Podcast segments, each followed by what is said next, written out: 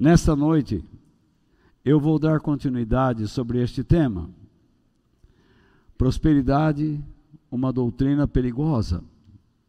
É a terceira semana que nós estamos pensando sobre este assunto e penso eu que a semana que vem ainda estarei falando sobre isso. Nesta noite, quero falar com a, a, a vocês acerca de a pobreza do Evangelho da prosperidade.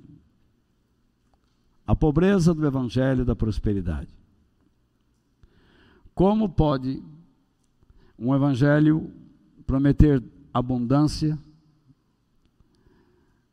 e tantas coisas grandes e ser tão pobre? É isso que nós vamos ver. E por que é pobre? Mas antes, eu quero, eu esqueci, me perdoe, é, deixar aqui meus sentimentos a você, Eliane, e a sua família, pela passagem do seu pai no dia de ontem. Me perdoe, me perdoe, por favor. Desejo a vocês todos toda a coragem, conforto de Deus e que vocês guardem no coração todas as lembranças boas que o seu Estevão deixou. Um beijão no coração e que Deus abençoe muito a sua vida. Agora você tem a sua mãezinha e tem a mala sem alça ao seu lado. Ô oh, Paulo, que é isso? Isso é apenas um pobre elogio. Deus abençoe vocês. Então, o texto que eu vou usar está em João capítulo 10, versículo 10, e está escrito o seguinte: nós estamos usando a nova tradução da linguagem de hoje, não porque seja a melhor tradução, mas porque é a, é a mais fácil de ler, de compreender, e que está aí no mercado. Uma das, né? Mas lá está escrito o seguinte: o ladrão só vem para roubar, matar, destruir. Mas eu vim para que as ovelhas tenham vida, a vida completa. Então eu quero ouvir vocês citando este versículo em voz audível, por favor. O ladrão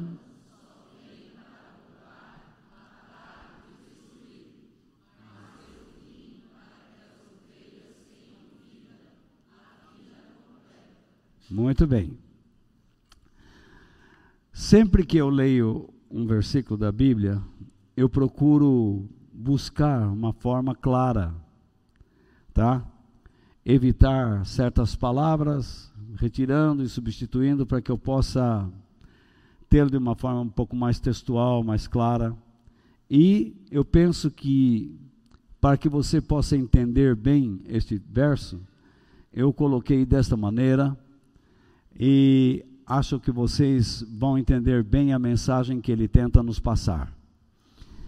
Este é o versículo 10 de João 10 eu fiz essa, essa exposição para que você possa entender o sentido, a mensagem literal das palavras de Jesus. Então lá, o propósito do ladrão é somente roubar, matar e destruir. Esse é o propósito do ladrão: roubar, matar e destruir. Porém, você repare nessa conjunção, porém, quer dizer, ele vai dizer uma outra coisa agora, e ele diz acerca de si mesmo: Eu, eu coloquei agora o nome Jesus, vim a este mundo com um objetivo, com um objetivo, com o um propósito de que as ovelhas pertencentes ao rebanho de Deus se assegurem de possuírem verdadeiramente a vida eterna. a vida no seu sentido mais completo, abundante e eterno. É isso que ele está dizendo naquele versículo. Então, ficou difícil de entender? Não. Eu vou ler de novo. Qual é o propósito do ladrão? Nós vamos explicar isso: roubar, matar e destruir. Porém, qual é o propósito de Jesus? Ai, que bom, parece uma coisa maravilhosa, hein? Então vamos lá. O propósito de Jesus tem como objetivo o quê? Assegurar as ovelhas que pertencem a Deus de elas possuírem verdadeiramente a vida divina. A vida no seu sentido mais completo, abundante e eterna. Então, o que, que ele está dizendo aqui? Que a razão da vinda dele é dar às pessoas a verdadeira revelação. Você está ou não está? Você tem ou não tem? Você é ou não é uma pessoa de Deus? É isso que ele veio fazer.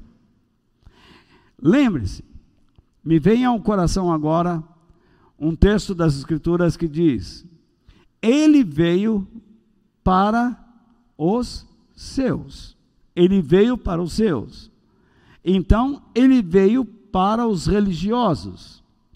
Ele não veio primeiramente a todas as pessoas do mundo, mas ele veio para a casa de Israel. Você se lembra muito bem que quando ele enviou seus discípulos para pregarem, ele enviou quem? Para quem? Para a casa de Israel. Ele disse claramente: não vão a outros povos, vão à casa de Israel. Correto? Se você já leu o Novo Testamento, você vai se lembrar disso. Então Jesus veio para os seus, para os religiosos. E ele encontrou um problema na religião, um problema muito sério, tá? E que nós vamos tratar disso. Mas você precisa guardar isso no coração. Uma, um dos objetivos de Jesus ter vindo foi mostrar ao homem se ele está ou não está em Deus, se ele é ou não é. Isso não é uma tarefa fácil. Isso é uma tarefa que muitas vezes machuca as pessoas. Concorda comigo? Quando você começa a mostrar para a pessoa que ela não está em Deus, ela vai se sentir um tanto acuada e vai responder de modo grosseiro às vezes. Como que você pode dizer que eu não estou? Se eu estou há tanto tempo na religião, se eu estou há tanto tempo na igreja, eu tenho uma Bíblia, eu já fui batizado, eu frequento. É isso que nós ouvimos. Você se lembra que Jesus disse?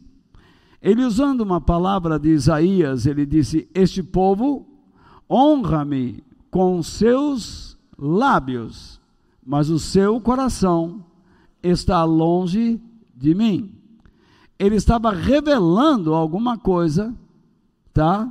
Para aqueles religiosos da sua época, que Isaías havia declarado lá atrás. Este povo sabe falar do meu nome, sabe cantar o meu nome, sabe celebrar o meu nome.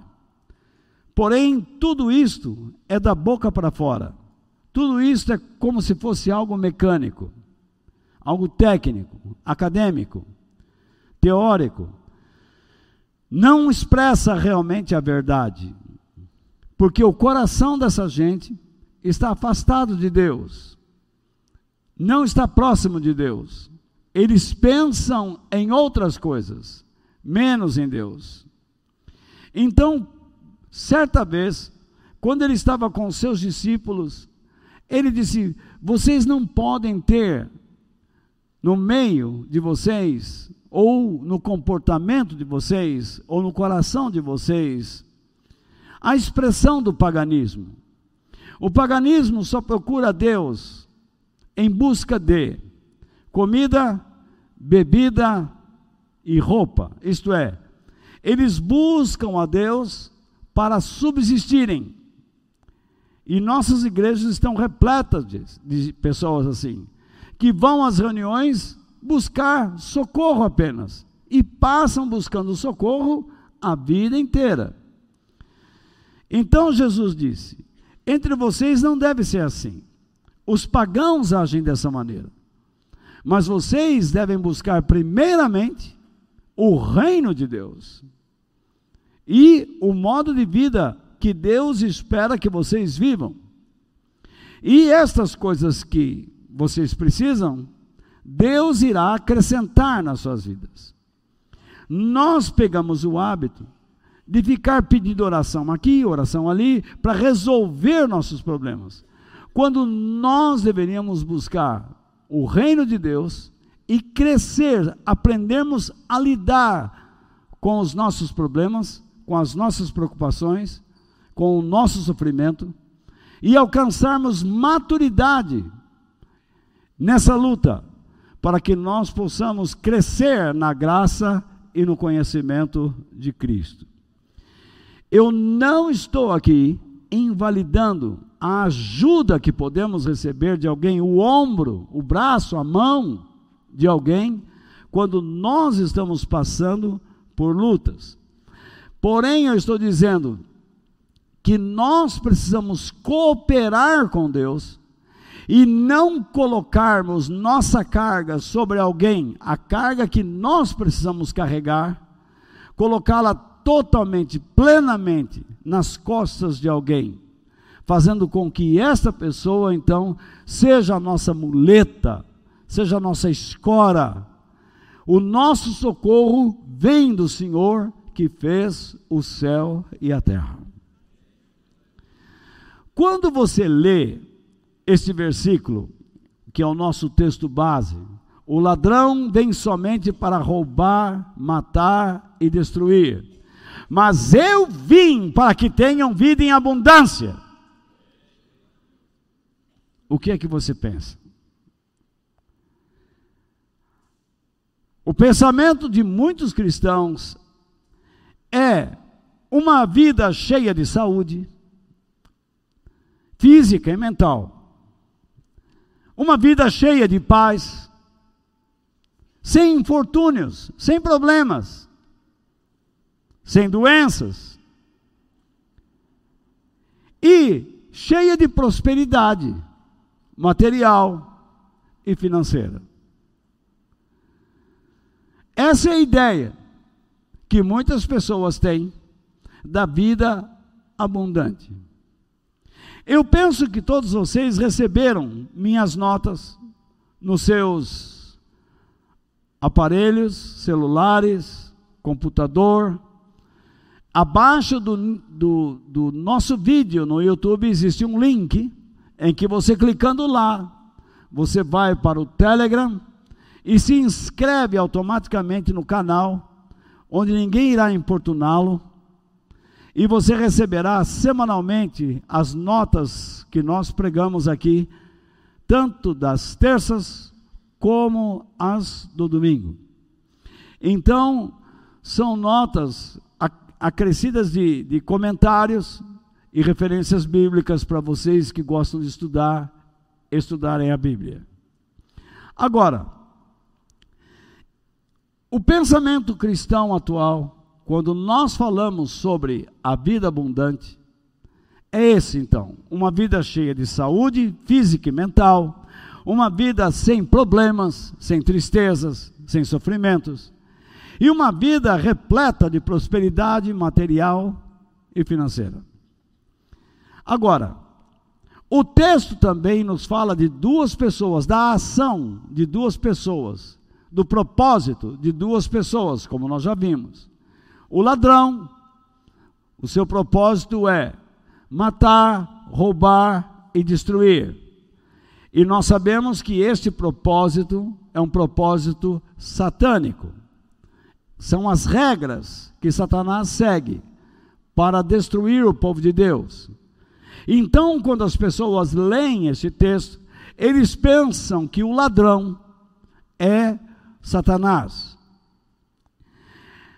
E também nós temos a pessoa de Jesus.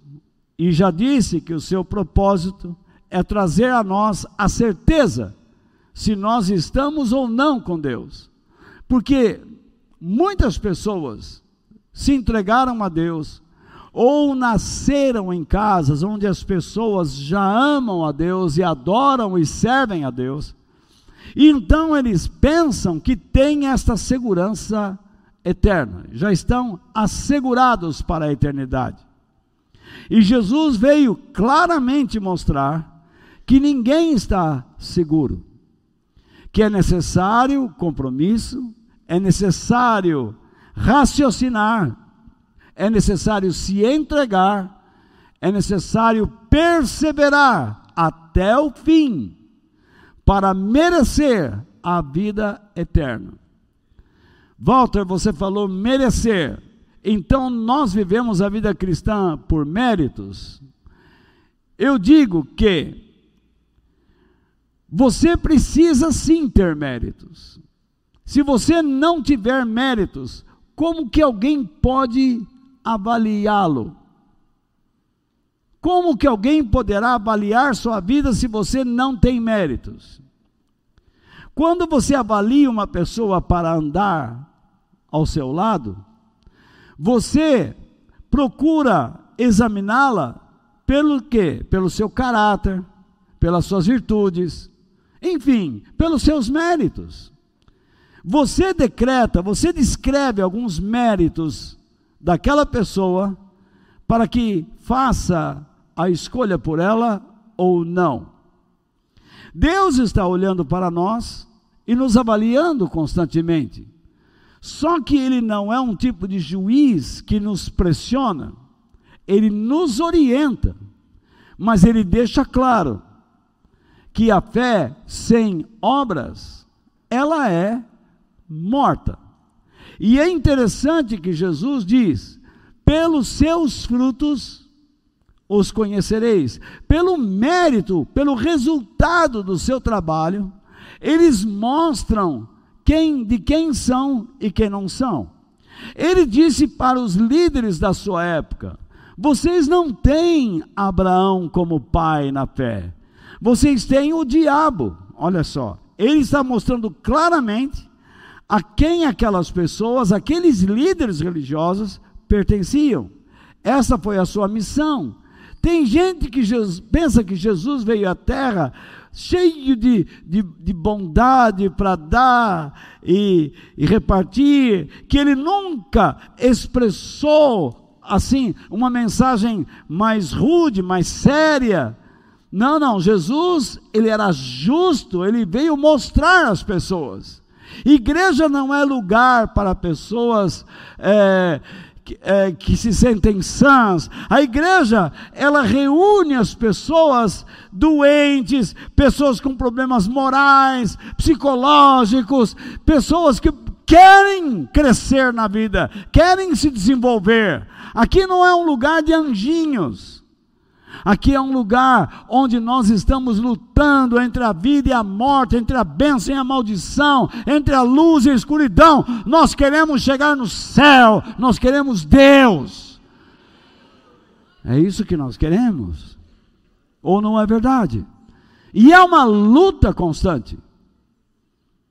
Você tem lutas em casa, no trabalho, na escola, em toda parte.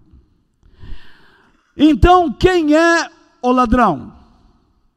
O ladrão aqui, de acordo com Jesus, se refere, segundo o contexto, você pode ler depois, eu coloco na sua postila aí, em João capítulo 10, no versículo 7 ao 9, os anteriores a este, o ladrão são falsos mestres falsos messias, falsos líderes, que anunciam um reino falso, cheio de esperança falsa. E Jesus os chamou de ladrões e bandidos. Expressão forte. Se você estivesse ouvindo essas palavras de Jesus, você ia ficar apavorado. Opa, ele chamou os líderes de ladrões e bandidos. Nos dias de hoje, ele estaria sendo processado. E Jesus foi muito claro. Eles usam da religião para praticar as regras de Satanás, que é roubar, matar e destruir.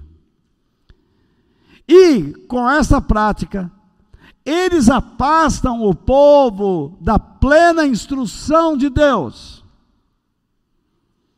Diferente do que os apóstolos diziam, especialmente o apóstolo Paulo, que dizia: Nós nunca deixamos de aconselhar vocês em todo conselho, em toda instrução divina, em toda a verdade de Deus.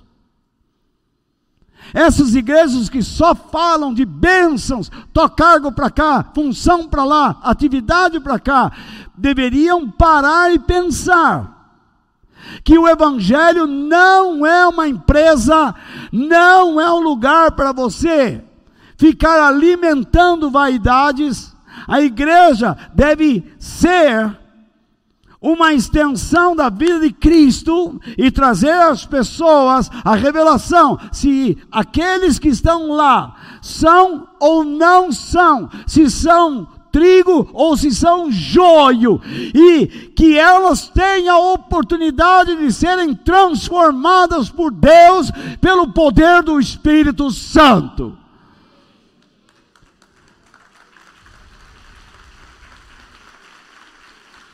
Deus quer trabalhar em nossos corações. Ele quer.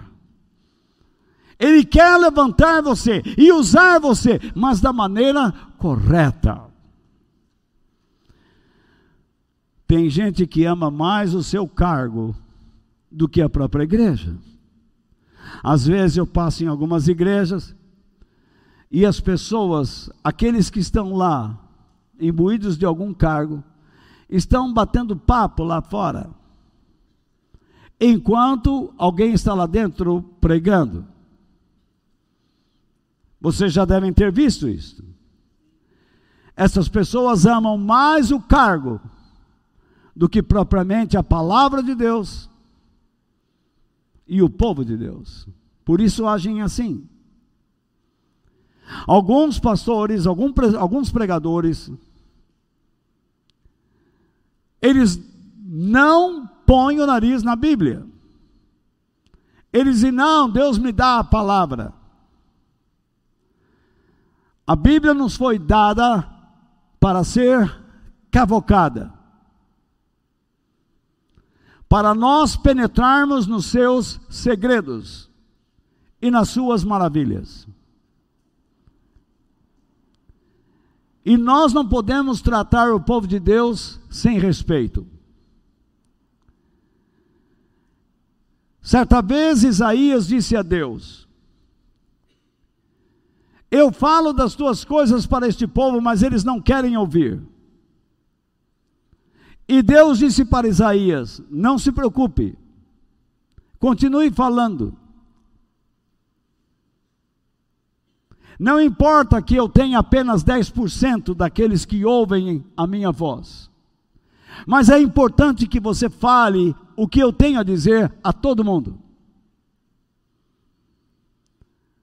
Aqueles que querem me seguir vão ouvir.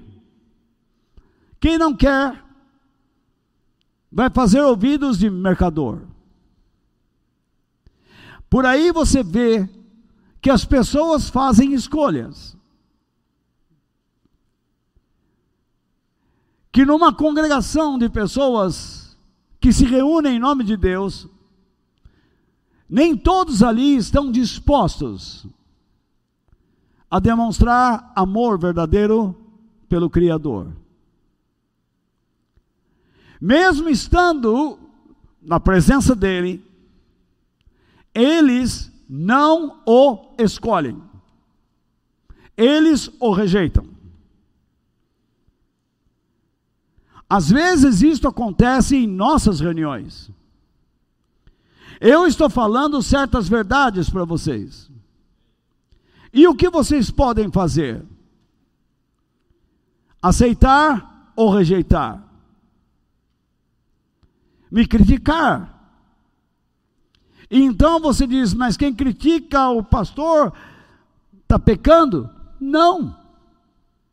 Essa história de levantar a mão contra o ungido de Deus, isso é tudo bobagem. O que você não pode é tentar me matar. Mas você pode me criticar. Mas desde que você fale comigo. Não fazer fofoca. Então, pode vir à vontade, não concordo com você. Pode pôr o dedo no meu nariz. E eu vou convidá-lo a sentar comigo para discutirmos o assunto. Se você quiser, sem problema algum. Essa história de que você não pode criticar uma palavra que foi dada no púlpito, porque você não entendeu, então você está pecando, isso é bobagem. Isso não existe. Toda vez que você tiver dúvida, nós estaremos à disposição. Este nós significa Fausto. E eu, às vezes, também. Muito bem. Eu jogo muita coisa no ombro dele. Então, uma pessoa que rejeita ao Senhor, rejeita também a vida eterna. Não é isso? E nós vimos qual é a finalidade desse ladrão. Que Jesus já está falando de ladrões. Os que vieram antes de mim são ladrões, salteadores, bandidos. A finalidade deles é seduzir o povo de Deus para aceitarem suas ideias, seus pensamentos. Porém, os seus pensamentos se baseiam no quê? Em distorções da palavra de Deus, da Bíblia. E essas distorções geram confusão, tanto no plano individual, familiar e da sociedade. O homem enfraquece, sua família enfraquece. E a família enfraquecida, a sociedade também enfraquece. Se você deixa de cuidar da sua casa, se você deixa de ser um homem, verdadeiramente homem, como a palavra de Deus ensina. E se você deixa de ser uma mulher sábia, como a palavra de Deus ensina, se você deixa de ser um filho sábio, que honra o pai e a mãe, como a palavra de Deus ensina, porque eu não vou entrar agora em detalhes, eu já falei bastante sobre isso algumas semanas atrás. Você estará enfraquecendo sua família, mostrando a ela a fraqueza que você é. Você não conduz a sua casa sob a graça e nem a palavra de Deus. Então, você que diz, eu estou na graça, e eu pergunto, onde está a palavra de Deus na sua vida? Onde está a sua família e o tempo que ela se dedica para que vocês falem sobre Deus? sobre a importância de Deus em seus membros. Onde estão as suas obras, individuais e familiares? Se você não me der respostas plausíveis, serei tentado a pensar que debaixo da graça de Deus vocês não estão. Porque vocês não expressam esta verdade. Aqui está mais uma luz que Deus lança dentro de nós, para nos chamar à realidade se estamos ou não andando com Deus, se pertencemos ou não a Ele. Nós precisamos da palavra de Deus em nossas vidas, em nossas igrejas, em nosso caminho, porque Satanás está agindo por meio de pessoas que se tornaram seus emissários, seus agentes, para nos roubar de Deus, para matar a nossa espiritualidade e nos destruir completamente, nos afastar plenamente do caminho de Deus, das suas instruções e da vida eterna. A Bíblia diz que esses homens eram ladrão, ladrões. O ladrão rouba. E eles roubavam. Roubavam o quê? Se você tem as minhas notas em suas mãos, eu os convido a olhar para elas e perceber o que eu coloquei lá, pelo menos uma ideia básica. Eles roubavam a vida de unidade e cooperação com Deus. Nós somos chamados, preste atenção agora um pouquinho em mim. Nós somos chamados para sermos um com Deus. Este é o plano de Cristo. Assim como eu e o Pai somos um, vocês também devem ser um. Conosco, comigo, com Deus, entre vocês. A unidade é algo primordial no Evangelho. Eu tenho pensamentos diferentes de você em questões de esporte, política, filosofia, psicologia. Porém, nós devemos pensar a mesma coisa sobre Deus sobre a fé, sobre o batismo, sobre a Bíblia. Porque é isto que Deus quer que façamos. Hoje em dia nós temos muitos teólogos que eu faço questão de nem ouvir. Porque quando ouço, fico um tanto desanimado de ouvir tanta bobagem. Mas às vezes sou obrigado a ler certos livros destes homens, que é para me torturar. Porque eu preciso saber as loucuras que eles escrevem, para não imitá-los, para não segui-los, e alertar aqueles que os ouvem e leem suas obras. São explicações de textos, fora de contextos. E palavra no grego para cá, no grego para lá, no grego ali, no grego acolá, como se o grego fosse a língua original propriamente do coração dos homens que pronunciaram o evangelho.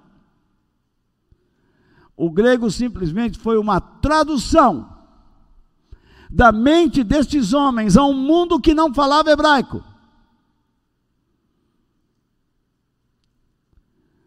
Imagine você pedindo que Roma lesse o evangelho em hebraico.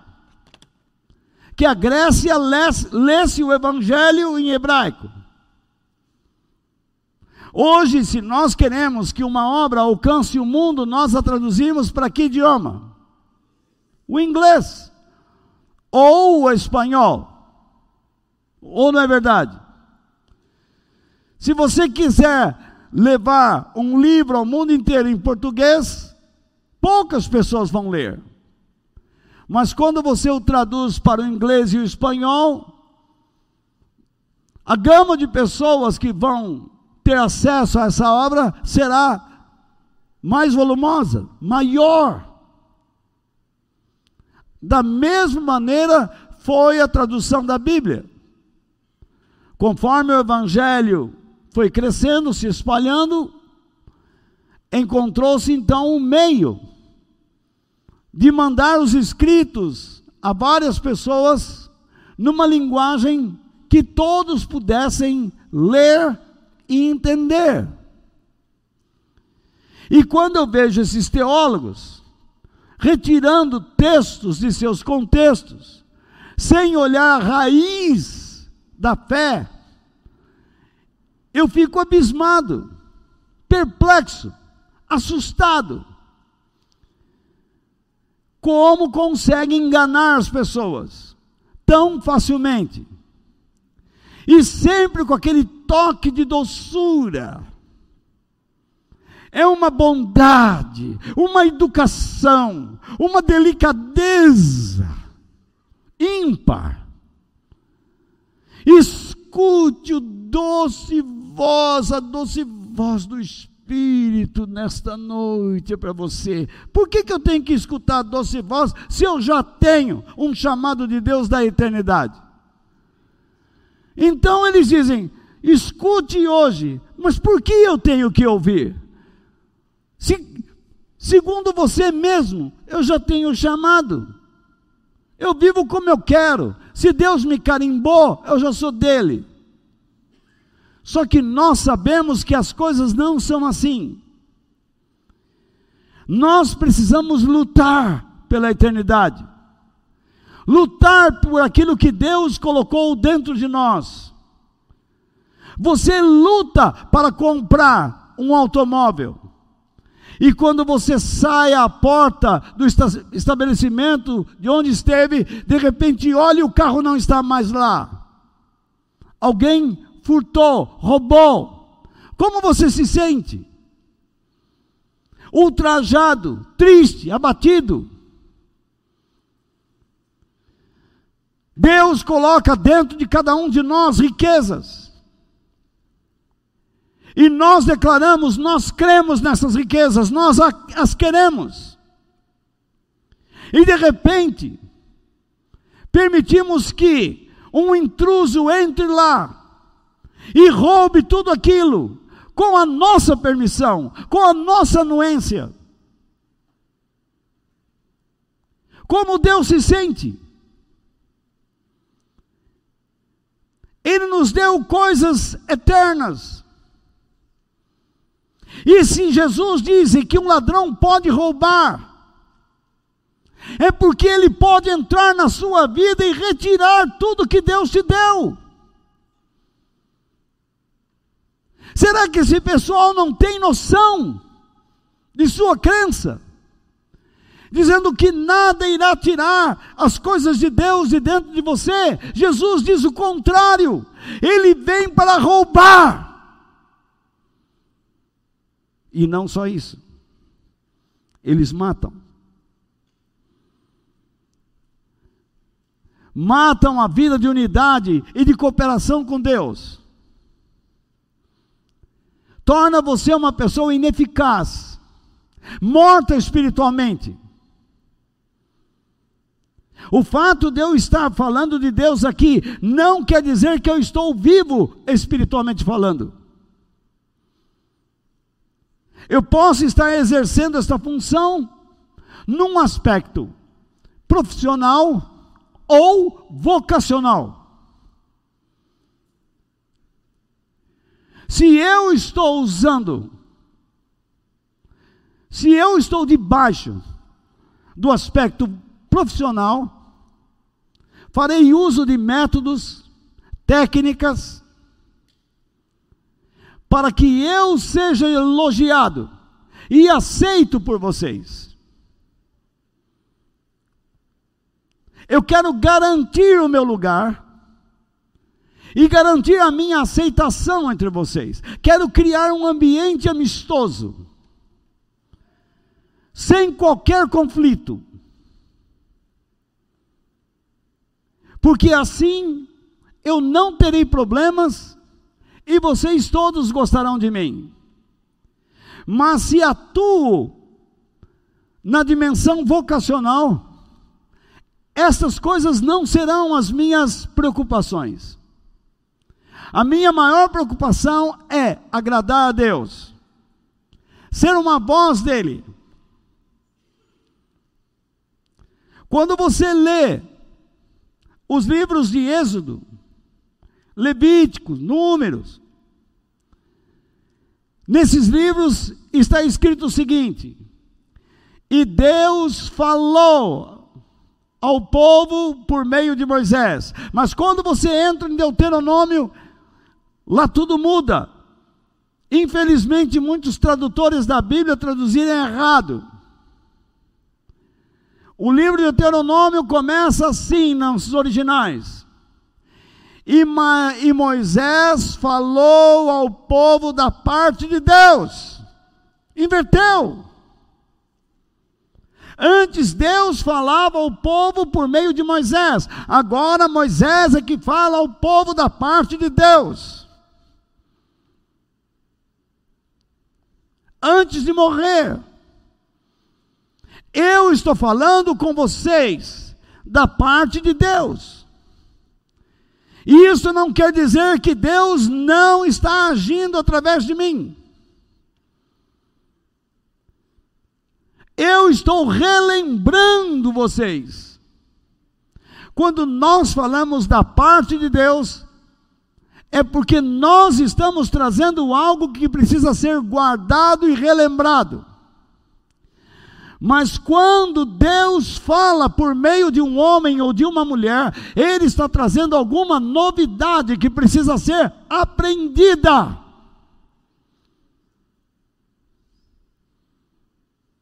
Ele traz algo que as pessoas não conhecem.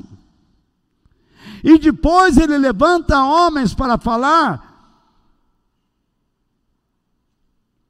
por seu intermédio para fazer com que essas pessoas guardem, se lembrem e guardem aquilo que foi ensinado. Todos os domingos nós comparecemos aqui para recebermos uma injeção do céu, para recebermos uma ação do Espírito Santo,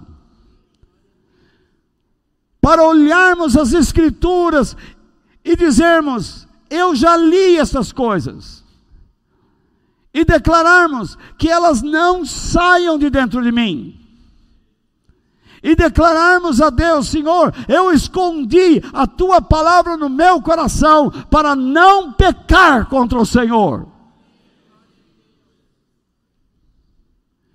Nós queremos vida. Nós queremos ser lembrados pelo Senhor. E nós queremos lembrar do Senhor em nossos caminhos em todo o tempo. Nós não queremos nos apoiar em nosso próprio entendimento, mas queremos apoio, sustentação, estrutura, base, fundamento, que este seja o nosso Deus e não a nossa areia. Nós queremos uma casa firme, que fique de pé diante das intempéries, das tempestades. Nós queremos sobreviver até o fim, perseverar até o fim, até ganharmos a vida eterna.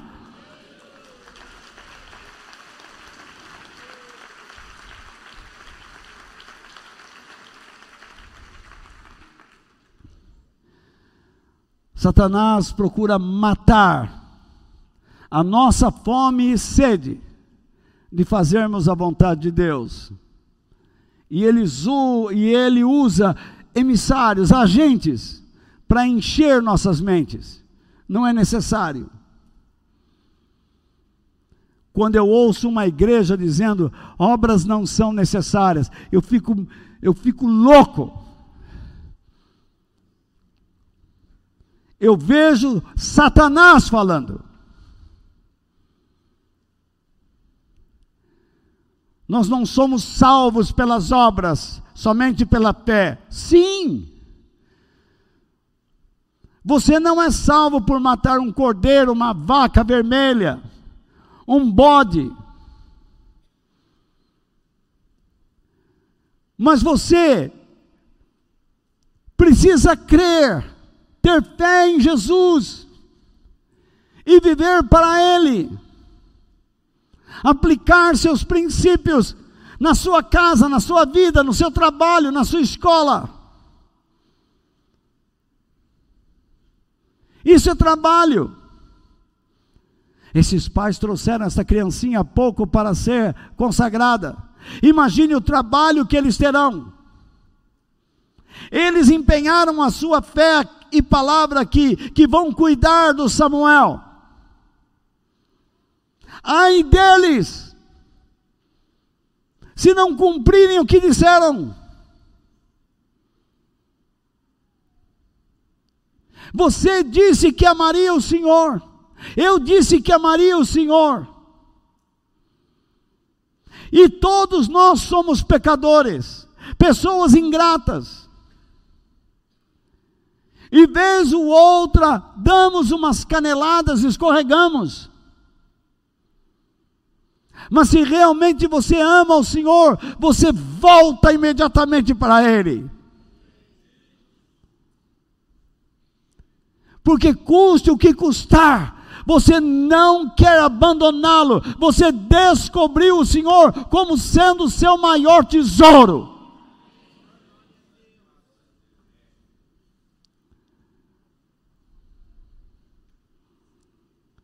Eles roubam, roubam as verdades de Deus da sua vida, eles matam matam a sua vida espiritual. Você fica indiferente, frequentando uma igreja o resto da sua vida, inerte, ineficaz, vazio. E então, você cai na terceira dimensão desse processo a destruição. Alguns estão dentro de uma igreja, já destruídos eles acharam que poderiam lidar com aquela sensação de vazio, de mecanismo. Ah, ah, amanhã é domingo, é dia de ir na igreja. Então vamos lá. Chega lá com a Bíblia debaixo do braço, cumprimenta todo mundo, a paz do Senhor, glória a Deus uma hipocrisia.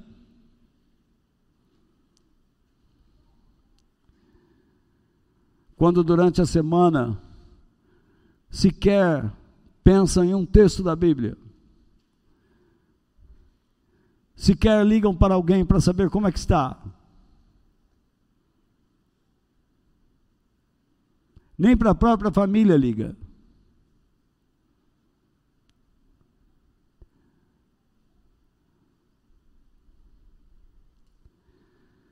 É questão de tempo. E essa pessoa se esfriará completamente. E de repente ela vai pensar: uma hora eu vou, mas não vai ter força para ir. Não vai ter mais força para buscar.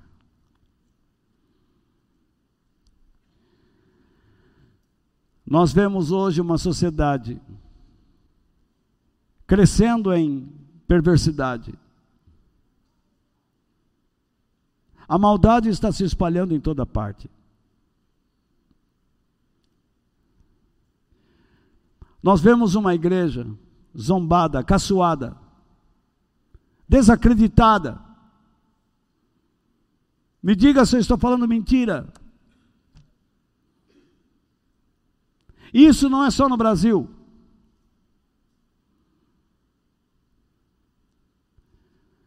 Às vezes eu entro na minha cidade e tem uma placa: essa cidade é do Senhor. Se fosse de Deus, teria outro clima. O Brasil é o maior país cristão. Se fosse de Deus, escolheria certo. Não se associaria a bandidos, perversos. Teria laços com a verdade, com a luz divina escolheria sempre um caminho elevado. Homens de boa estirpe.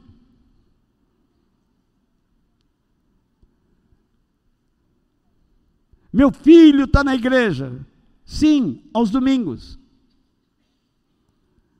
Mas você sabe onde ele está noutras oportunidades? Você sabe onde ele está na internet?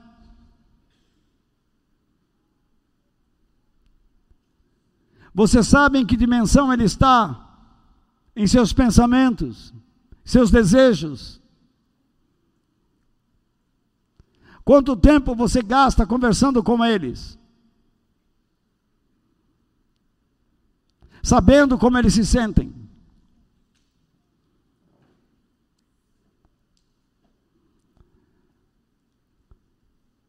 Tudo isso, esse evangelho da prosperidade tirou de nós.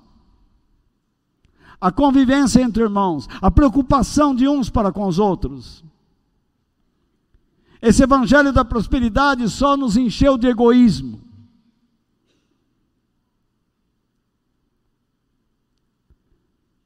Ele entrou de cheio nas igrejas pentecostais com essas mensagens positivistas. E hoje invade as igrejas históricas.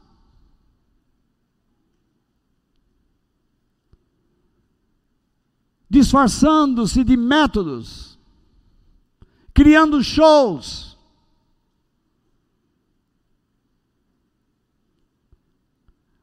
dizendo que o Evangelho é boa música.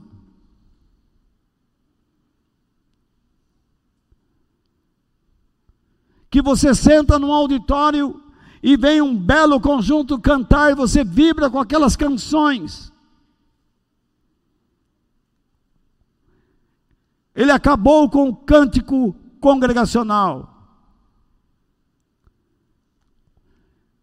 E nossas canções se transformaram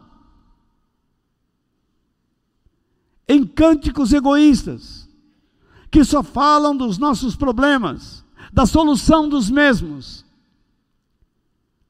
Os nossos poemas não são mais de entrega, de sacrifícios a Deus,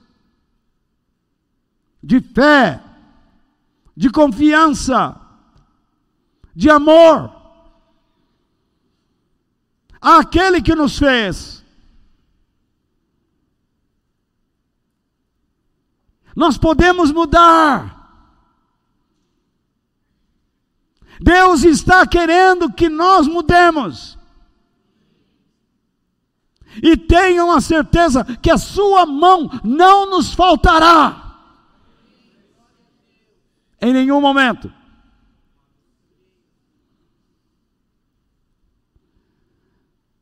Assim como aqueles mensageiros satânicos viviam na época de Jesus, eles estão muito ativos na época atual.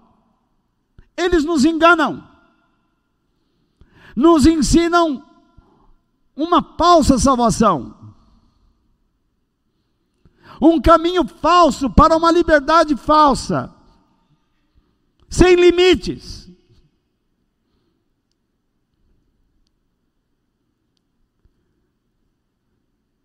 A menina diz: Eu faço o que eu quero com meu corpo porque eu sou dona dele. Não, você não é. Uma vez que você se entregou a Deus, o teu corpo passou a ser o templo do Espírito Santo. E você, homem também. O Espírito Santo habita em você. O Espírito Santo enche esta casa porque você a enche.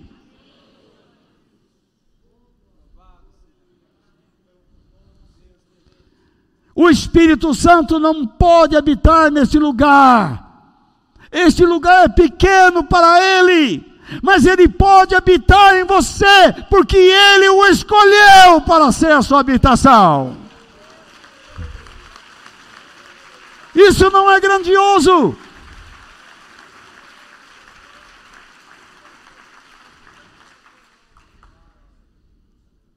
Isso não é maravilhoso? Eu sou habitação do Espírito Santo de Deus. O Espírito Santo habita em mim. O Espírito Santo age em mim. O Espírito Santo quer me usar. O Espírito Santo quer te usar. Ele habita em você. Ele age em você. Ele age através de você.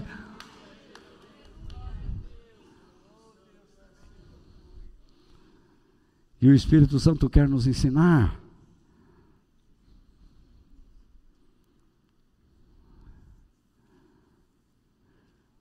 Na época do apóstolo João, muitas pessoas diziam ser escolhidas de Deus, mas ensinavam as pessoas a pecarem. E o apóstolo João diz: eles foram embora, porque eles não pertencem ao nosso grupo, ao grupo dos que Deus chamou para o ministério da palavra de Deus. Eu coloco as referências aí. João está falando de pregadores, de falsos mestres que invadiram a igreja. Portanto, cuidado com os que distorcem as escrituras e lhes transmitem ideias equivocadas. Cuidado. A vida abundante não tem nada a ver com dinheiro. A vida abundante não tem nada a ver com uma vida cheia de saúde, sem transtornos, sem infortúnios. Se fosse assim, não existiria uma cruz.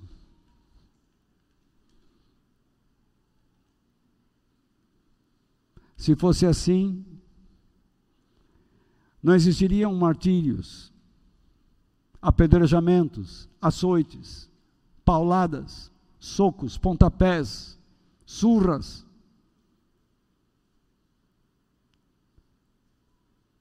Se fosse assim, tudo seria um mar de rosas. Mas nós não vivemos nesse mar de rosas. Basta você entrar num lugar, dizer que ama Jesus e as pessoas vão olhar para você de modo estranho.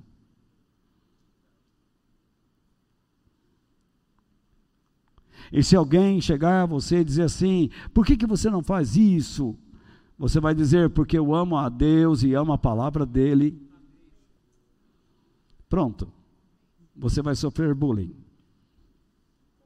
Vão perseguir você.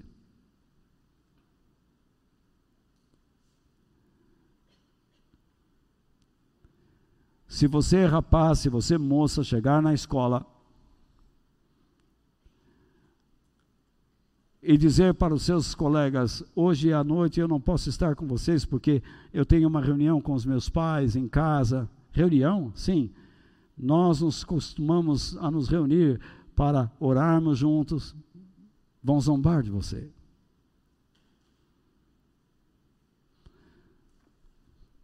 Se você disser para alguém que é um condutor de um grupo pequeno, que você reúne pessoas para orar juntos numa casa, vão zombar de você. Vão dizer que você está perdendo tempo, que vocês estão trabalhando para mim.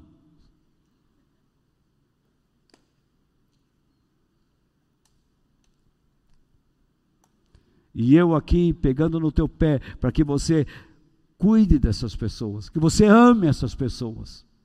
Assim como Pedro ouviu de Jesus: Pedro, tu me amas? Eu te amo, Senhor. Então apacenta as minhas ovelhas, cuide delas. Não chegue de última hora. Chegue com bagagem. Chegue prevenido. Chegue com substância. Chegue com o coração. Alimente-as.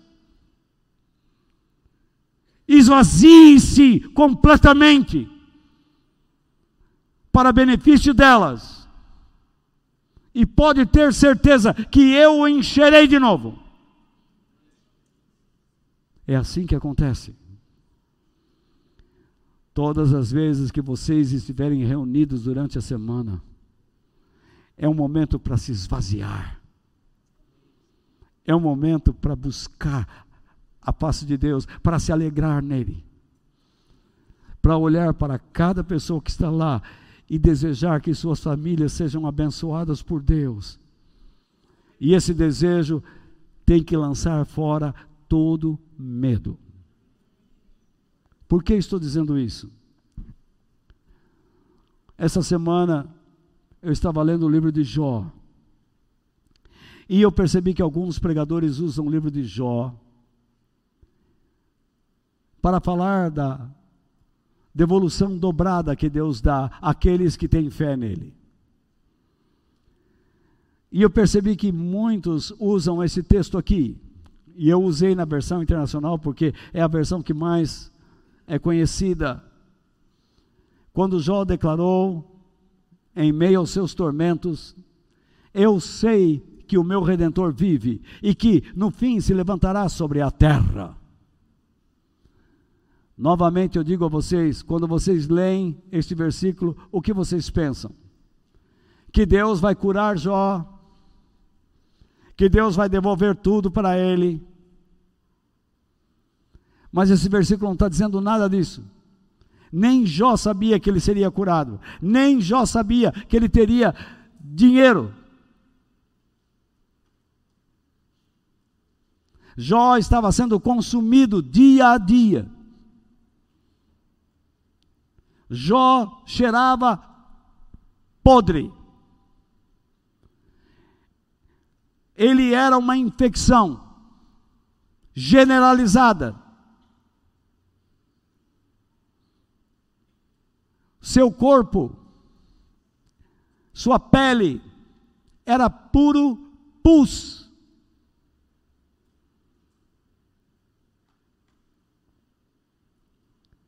E então esses mal informados ou mal intencionados usam esse texto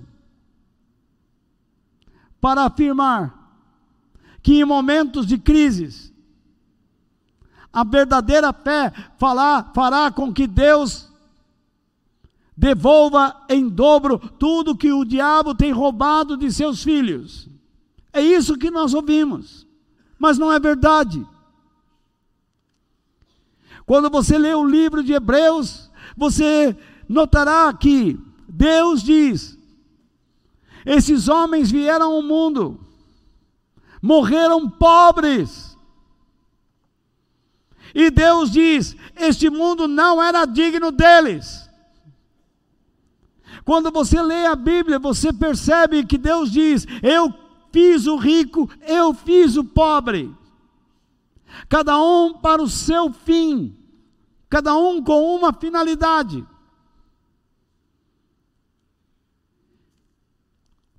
O rico precisa do pobre, e o pobre precisa do rico.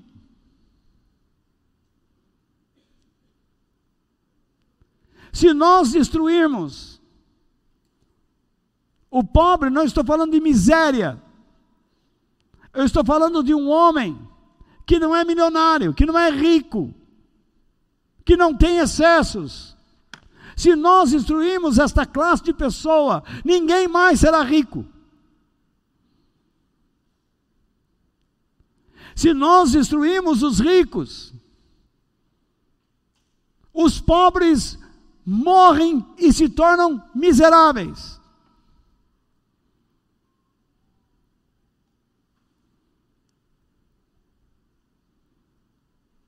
Nós precisamos ter muita consciência na nossa maneira de viver e de tratar as pessoas. Tudo que você tem de Deus, o diabo não pode arrancar de você, a menos que você permita que ele roube do seu coração eu estou falando de coisas espirituais.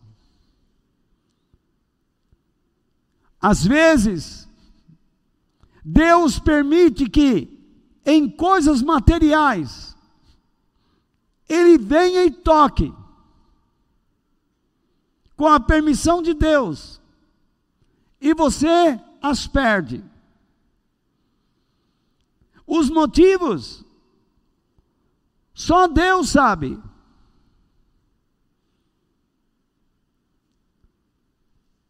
Geralmente não sabemos.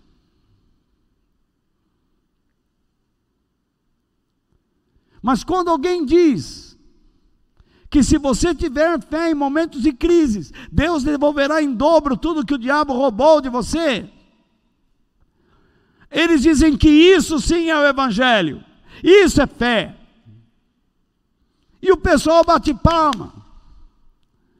E ainda eles dizem: fique certo que Deus se levantará e abençoará você com, com prosperidade abençoada, muito abençoada, em dobro, dobrada, porque você confiou nele.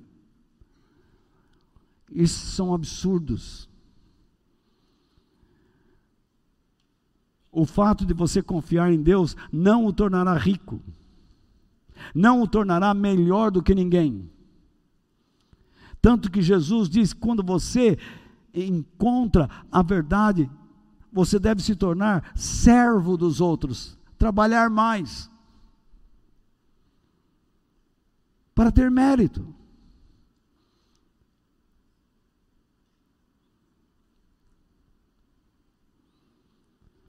Há quem diga que Jó viveu aquelas misérias porque ele tinha medo. Porque seus filhos toda hora estavam envolvidos em jantares e bebidas, e então depois ele ia lá e orava, intercedia por eles, porque ele pensava: se eles cometeram algum excesso, se eles falharam com Deus, então alguém diz assim: Jó, Você tem medo. E o medo abre portas para que o diabo entre na vida e roube tudo. Mas eu pergunto: qual pai, qual mãe que ama sua casa e seus filhos não orará por eles? Pedindo que Deus abra os seus olhos, pedindo que Deus os proteja isso pode abrir brechas para o diabo, só na cabeça de doidos.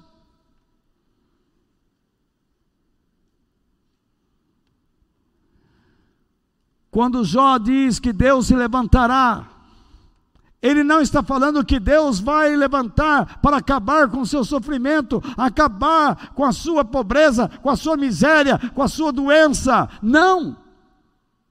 Isso é um texto messiânico que fala da vinda de Jesus e da ressurreição dos mortos. Jó está dizendo o seguinte, em todo o contexto: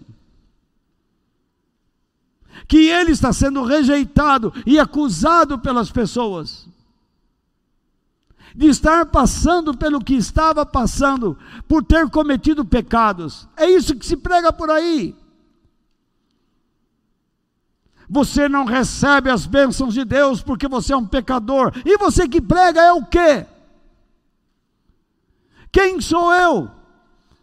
Um pecador como você, com uma vocação, lutando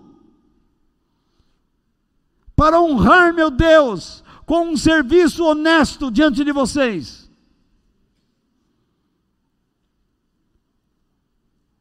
para que vocês a cada dia confiem mais nele.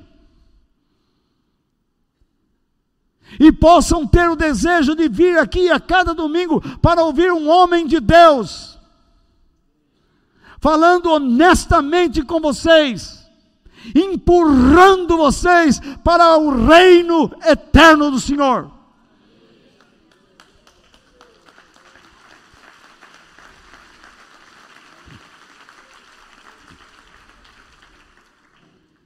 Sabe o que Jó queria? Ele dizia: Eu desejo ver Deus. Mesmo que eu morra consumido por essa doença, eu sei que verei Deus, mesmo morto. E se eu não tenho uma defesa neste momento, que me dê a inocência, que me julgue como inocência diante de inocente diante das tuas acusações. Quando eu morrer, eu sei que vou ouvir o veredito, o julgamento de Deus acerca da minha inocência. Então Jó está dizendo o seguinte: eu sei que aquele que me defende não está morto, e se eu morrer, eu o verei e o escutarei, defendendo a minha inocência. Vocês que me acusam é que serão culpados, e eu serei inocentado. Jó está dizendo: Eu não sei por que eu estou passando por isso. E de fato não sabia. Na terça-feira vou explicar. Jó não sabia. Mas ele não deixou de confiar em Deus. Por isso, nessa última parte, e eu espero que Deus esteja falando com você. A vida rica e abundante dada a você por Deus independe das circunstâncias. Saiba que este mundo não pode diminuir o poder da vida abundante de Deus, a vida completa que nós recebemos em Cristo. Quando jogaram Sadraque, Mesaque e Abdinego naquela fornalha, o rei olhou pelo buraco e não viu três homens, ele viu quatro.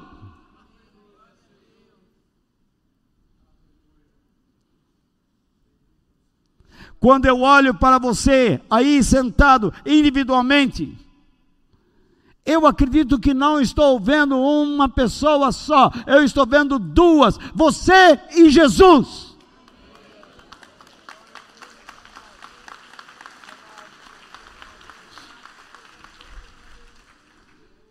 Quando eu vejo você lutando com seus problemas, com as suas aflições, eu vejo você e Jesus. Quando você derrama suas lágrimas, quem as colhe?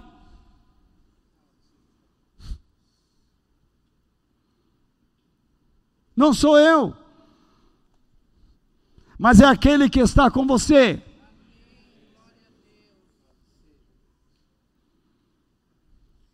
é aquele que disse: Nunca te abandonarei.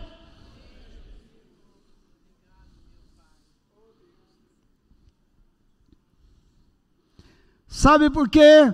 Ele quer que você saiba que Ele existe na sua vida. E depois que você morrer, você o verá.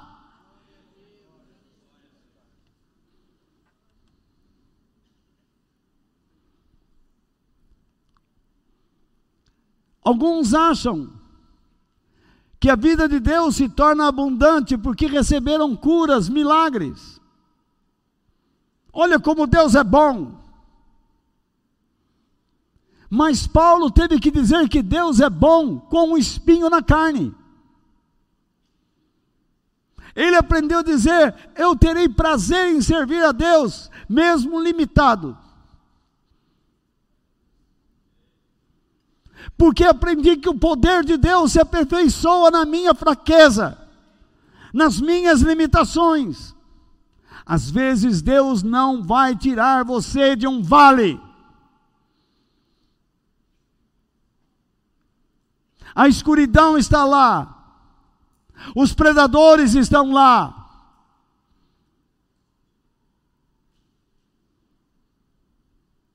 Mas sabe o que você tem que crer? Lâmpada para os meus pés, luz para os meus caminhos, é a tua palavra, é a tua presença, Senhor. Os predadores estão lá, mas você não está só, Jesus está com você, Jesus está com o seu lado, está ao seu lado. Você é o templo do Espírito Santo. Eu começo a me empolgar,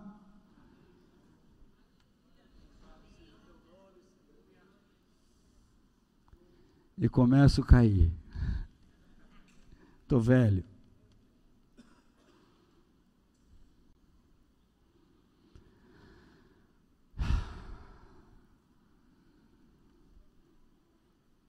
Quando nós pensamos que a vida abundante é só dinheiro, saúde e vida livre de problemas,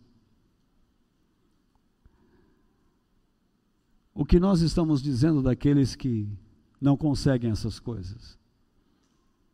Que eles devem sentir vergonha de si mesmos? Porque a Bíblia fala que nós devemos ajudar uns aos outros. Porque a Bíblia diz que nós devemos separar parte do nosso salário também para ajudar alguém que está em necessidade. Eu não sei quantas famílias nós ajudamos aqui na igreja, ou compartilhamos nosso amor.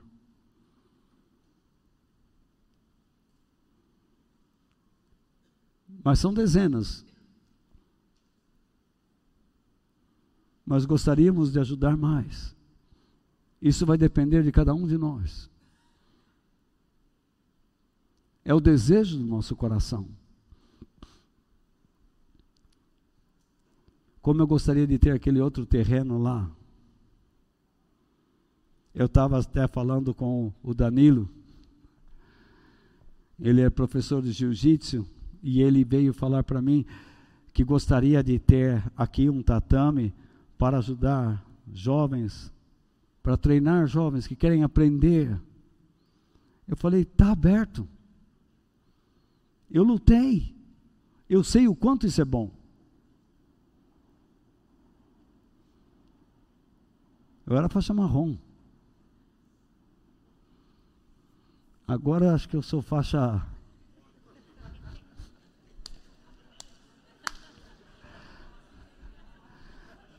Faixa geriátrica.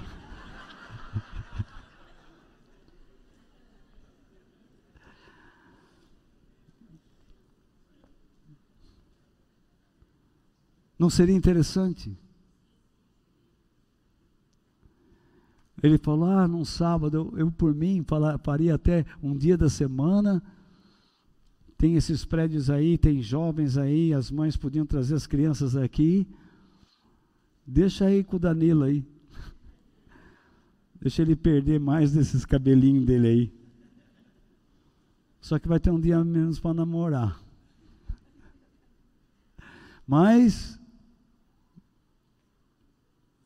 Seria uma benção. Eu queria tanto ter aquele terreno, eu queria fazer uma quadra lá. Pegar essas crianças da rua, colocá-los ali para treiná-los. Ter pessoas preparadas para trazer questões, a ajuda psicológica. Mas nada você pode fazer As ideologias são maiores neste país do que propriamente ajudar pessoas.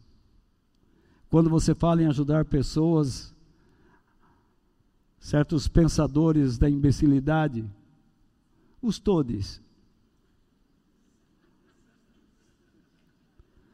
aparecem para dizer que nós estamos fazendo separação de classes, estamos nos sentindo superiores.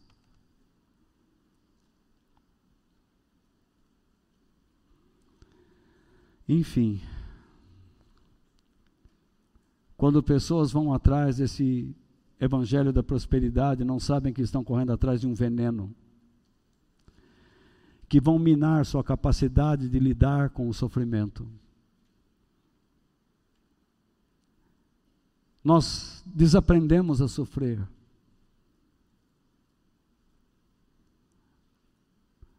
Nós temos medo de encarar tristezas.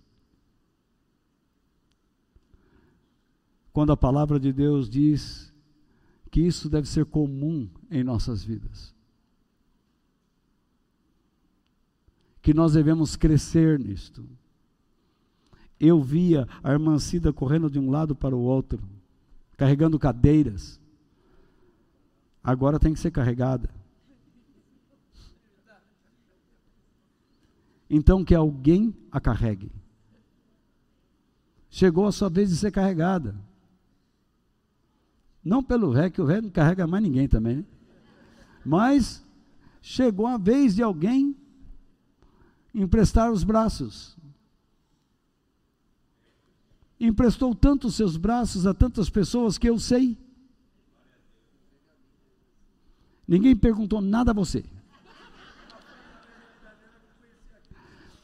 Mas chegou a hora. É assim que faz. Eu via essa mulher saindo da sua casa longe, atravessando a cidade para ir atrás de uma alma. Mulher de Deus. Se você perguntar se ela tem conhecimento acadêmico da Bíblia, não. Talvez naquela época ela simplesmente dissesse: Deus te ama, Ele te quer. E falasse isso com todo o coração, e Deus invadiria aquela alma e diz: Eu estou sentindo que Ele me ama, Ele me quer, como é que eu faço? E ela explicaria.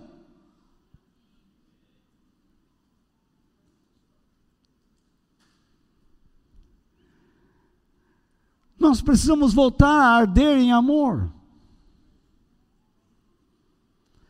Entretanto, há igrejas que não há lugar para os doentes nela.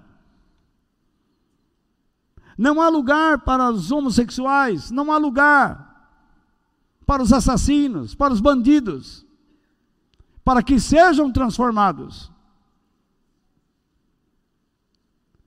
Em algumas igrejas, só pode ter gente que tem fé e que é curado, que fica rico.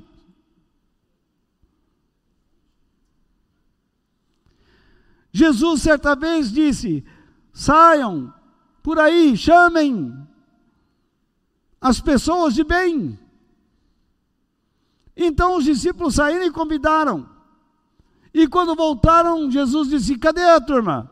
Ninguém aceitou o convite, então vai lá, busca o aleijado, o pobre, miserável. Encha a minha casa. A casa de Deus precisa estar cheia de pessoas que têm fome dele, que o querem, que tudo o que fazem é para fortalecer o povo de Deus e aproximar pessoas dele.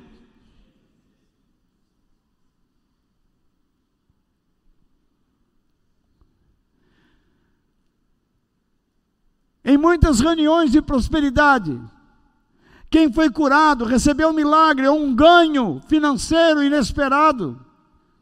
É esse que terá acesso ao microfone do pastor. Recebeu uma cura, vem falar, vem falar.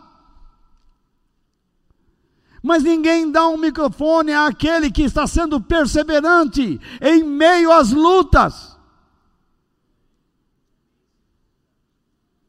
Nós não questionamos como que você está suportando, como é a sua fé em meio a esse sofrimento.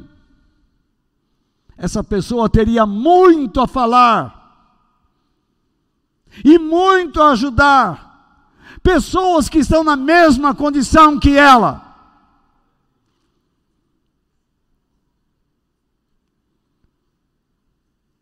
Eu encontro pessoas dizendo assim: olha, eu estava doente, agora estou bem. Que bom! Como você será grato a partir de agora? O que você vai fazer para Deus, pelas pessoas?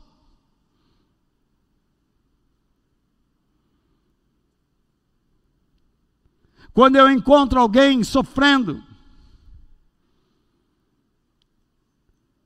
eu não posso dizer para essa pessoa, você não é curado, não sai do sofrimento porque você não tem fé, você é um fraco, você é o causador do seu problema. Isso é errado. Eu sei que muitas vezes nós causamos os nossos problemas, mas não somos nós que os eliminamos. Deus nos ensina como fazer isso. E às vezes Ele mesmo permite que problemas cheguem até nós, sem que o entendamos, porque nós geralmente não sabemos o que Deus faz no oculto de nossas vidas.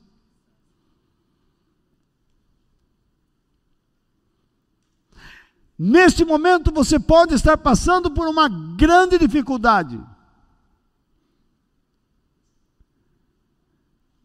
E você começa com aquela, não pergunte para quê, mas não pergunte por quê, mas pergunte para quê. Qual é a diferença dessas duas perguntas? Tanto faz você dizer para Deus, Deus, eu não estou perguntando por quê, mas para quê? E Deus diz, é a mesma coisa.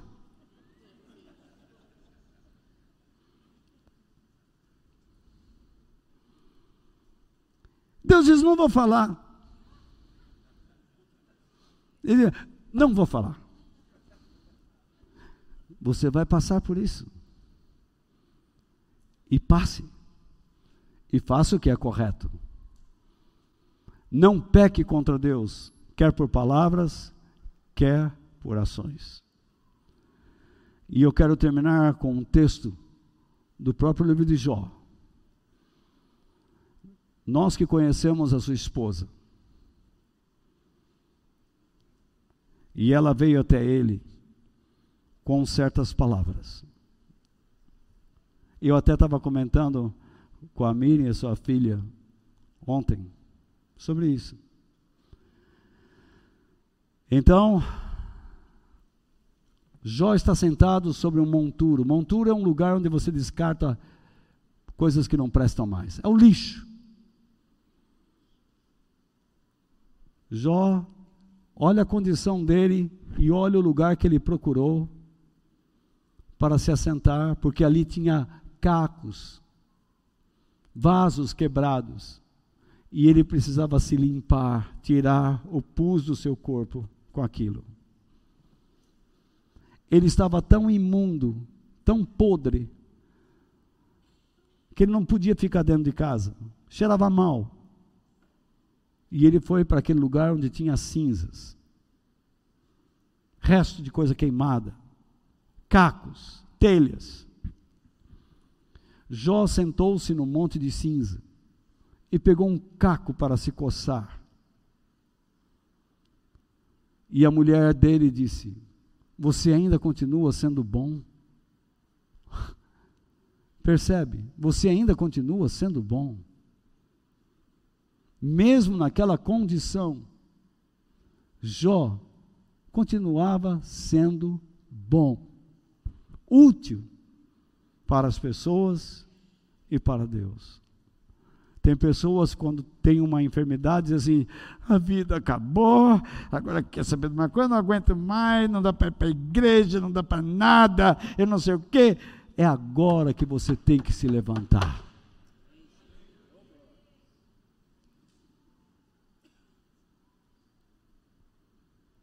Você está num monte de caco.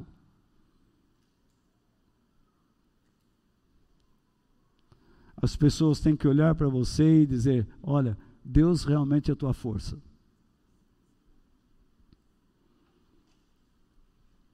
Então ela diz: amaldiçoe a Deus e morra. Aqui está um grande erro. E todas as Bíblias são mal traduzidas aí. Todas. Porque o verbo barar não é amaldiçoar. Ela não pediu que Jó amaldiçoasse a Deus. Ela pediu que Jó louvasse a Deus, engrandecesse a Deus. O verbo é barar. Barar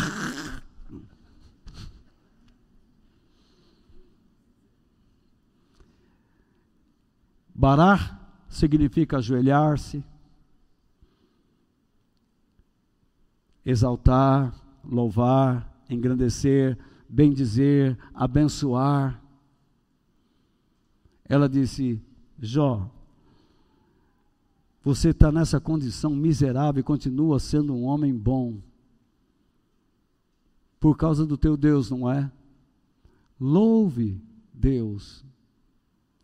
E então agora que ela vai falar besteira.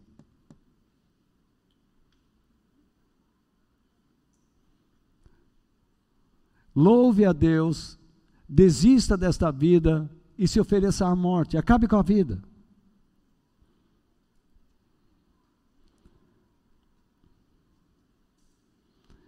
E então, Jó respondeu: Você está dizendo uma bobagem, isto é, você está falando de modo tolo ou insano. Se recebemos de Deus as coisas boas, por que não vamos aceitar também as desgraças? Ou seja, o que é indesejável, desagradável, a aflição? Como é que você sabe o que está acontecendo por trás do cenário? Você acha que andar com Deus é só que nem aquele filho mimado? Eu apronto mesmo. Quem mandou vocês me pôr no mundo? Sem vergonha.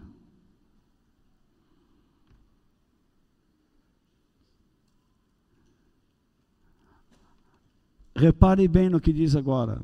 Assim, Apesar de tudo, Jó não pecou, nem disse uma só palavra contra Deus. Eu não sei a sua condição, mas tome muito cuidado com as palavras que são dirigidas a você, sejam de terceiros ou das suas próprias conclusões de seus sentimentos. Por que eu estou dizendo isso? Deus está no controle da história deste planeta. Mas ele não se dispõe a controlar a história que você deseja dar à sua vida. Judas resolveu se matar. Deus não pôde impedir. Saul resolveu cair sobre a sua espada e Deus não impediu. Você pode estar dizendo agora: eu vou acabar com o meu casamento. Deus vai impedir? Não. Eu vou acabar com a minha vida. Deus vai impedir? Não.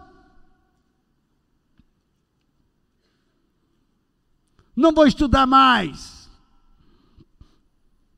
Quero cair na gandaia. Você está dando um rumo à sua vida, Deus não vai impedir mas você vai pagar um preço alto por isso.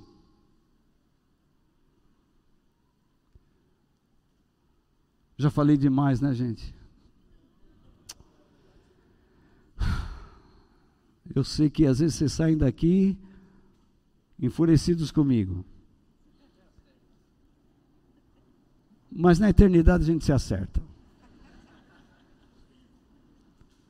Você pode estar querendo colocar o ponto final em alguma coisa agora. Sabe o que você deveria estar fazendo? Não pecar contra Deus.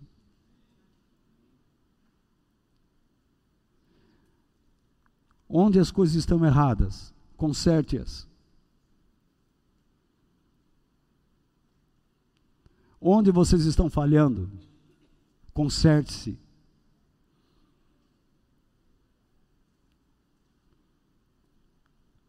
Essa história. Deus está no controle de tudo. Mentira.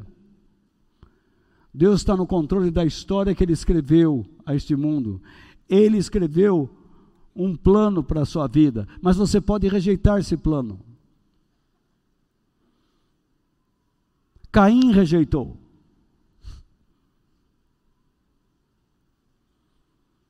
Sansão rejeitou.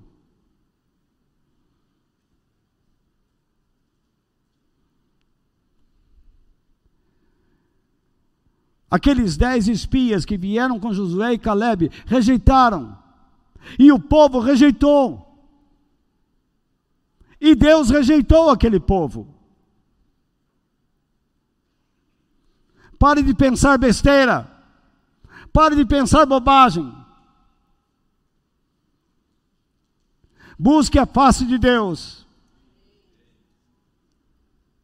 E conserte o teu coração. A Bíblia diz: entrega os teus caminhos ao Senhor, confia nele, e o mais, ele fará. A Bíblia ainda diz: habite na terra e faça o bem. Faça o que é certo.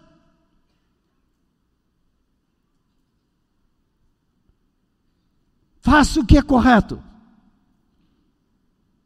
Você lutou tanto para que o seu marido estivesse nos caminhos de Deus.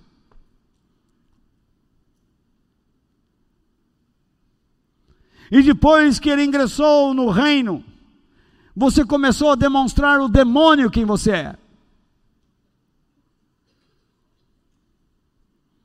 E vice-versa. Conserte-se. Viva como uma família que ama o Senhor. Vamos viver como um povo que ama a Deus. Vamos ser uma igreja hospitaleira. Você pode estar aqui, viver como quiser, mas não tente nos obrigar a falar mentiras. Não nos impeça a falar a falar da verdade de Deus. A dizer a você que você precisa mudar. Que você precisa confiar em Deus. Esta semana vocês vão enfrentar lutas e problemas maiores do que da semana passada. E então vocês dirão: por que, meu Deus? Para quê? Em vez de ficar, por quê, para quê, para quê, por quê? Diga, Senhor, como eu devo agir?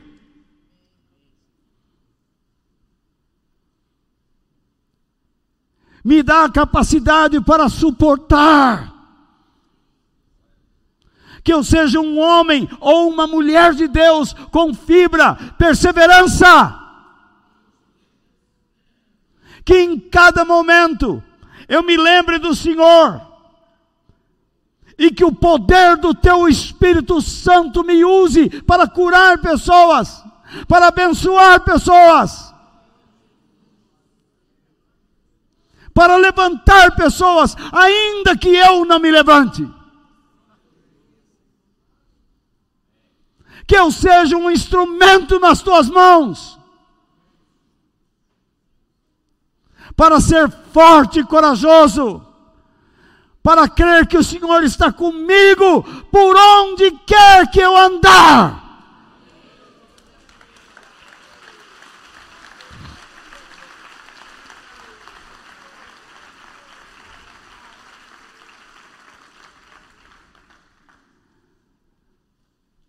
O Evangelho da Prosperidade enfoca demais a riqueza material, negligenciando as virtudes espirituais e morais. Isso pode empobrecer a confiança nos objetivos de Deus e em suas promessas eternas. É essencial buscar uma fé equilibrada que valorize tanto o crescimento espiritual quanto a prosperidade material, alinhada, alinhada com a vontade e os propósitos de Deus. Se você puder aceitar o que eu lhe digo, muito bem. Não peque contra Ele. Pare com essa história. Não vai dar mais, bababá. Você vai até onde Deus quiser. Você vai ser fiel e perseverante a Ele, na alegria ou na tristeza, na enfermidade ou na saúde, em riqueza ou na pobreza, até que Ele o tome para si e o conduza à eternidade onde a vida que Ele depositou em você se complete em bênçãos e riquezas eternas. Que Deus te abençoe.